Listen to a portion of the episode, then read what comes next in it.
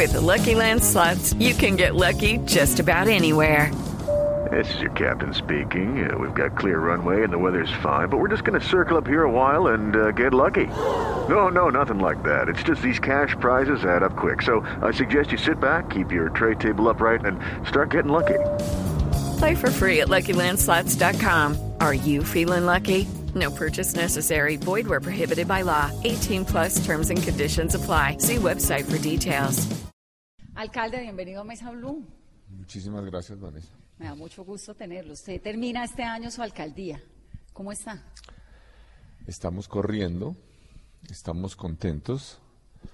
Creo que estamos haciendo unas transformaciones muy potentes de la ciudad. Obviamente que la mayoría, la gente solo va a tener conciencia de ellas eh, los próximos dos o tres años, porque son cosas muy grandes que toman tiempo y hasta ahora las obras van a comenzar las más grandes el año próximo. ¿Usted va a tener la oportunidad de inaugurar alguna? ¿De poner alguna Eh, piedra en algo? Dejar todo contratado, contratado y iniciar las obras, pero obviamente hay muchas cosas que ya hemos hecho, ¿no?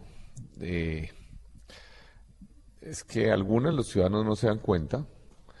Por ejemplo, llegamos a una ciudad que estaba muy sucia, tenía afiches en todos los postes, pasacalles por todos lados. La gente de pronto va viendo una ciudad más limpia y no se van- dando cuenta ni qué pasa, los pastos cortados, aquí había llantas botadas en todos los espacios públicos, la gente de repente ve que se desaparecieron magia, ¿no? Pero no es magia, ha sido un trabajo grande. Eh, teníamos, por ejemplo, el horror del Bronx, ¿no?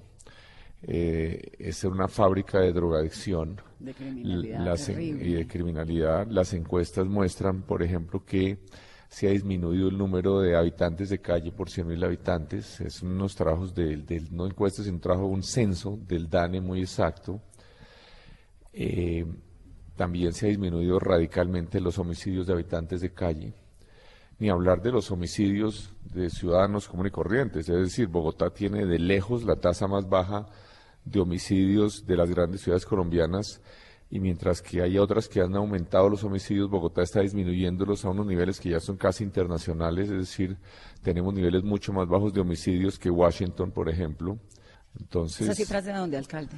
esas son cifras requete oficiales, están en cualquier parte. Usted está proyectándose una ciudad. ¿para Estamos hablando, tiempo? ah, para, pues muchos de los proyectos que hacemos son, pues para los cientos de años hacia el futuro, pero las obras que vamos a dejar, digamos, la que más toma tiempo tal vez que es el metro, que queda contratado este año, la primera línea debe terminarse hacia el 23, 24, estar funcionando.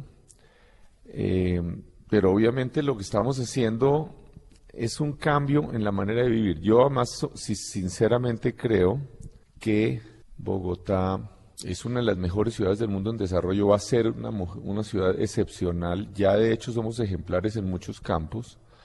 Por ejemplo, con lo que hacemos con eh, eh, el Transmilenio es un ejemplo a nivel internacional. Aquí nos quejamos, pero eh, las ciudades del mundo darían cualquier cosa por tener un Transmilenio, una en Yakarta, un Manila, una, una Karachi, incluso en las ciudades de América Latina, en todas están haciendo Transmilenio. En Buenos Aires hace rato que están dedicados a hacer Transmilenios por todos lados, sino líneas de metro.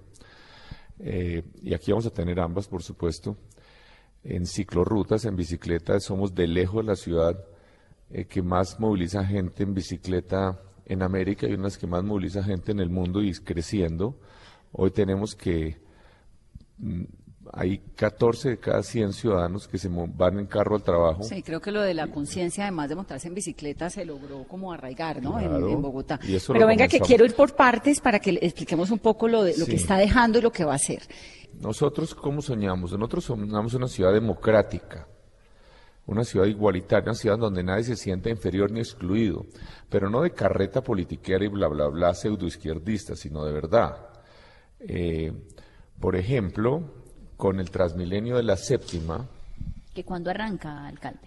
está en la licitación, está abierta, debe estar adjudicándose en un par de meses la licitación y la obra, que además como son siete, eh, eh, son ocho tramos, son ocho tramos distintos, entonces eh, arrancan muchos frentes al mismo tiempo. Debe arrancar las obras, yo diría que a finales de este año, comienzos del próximo.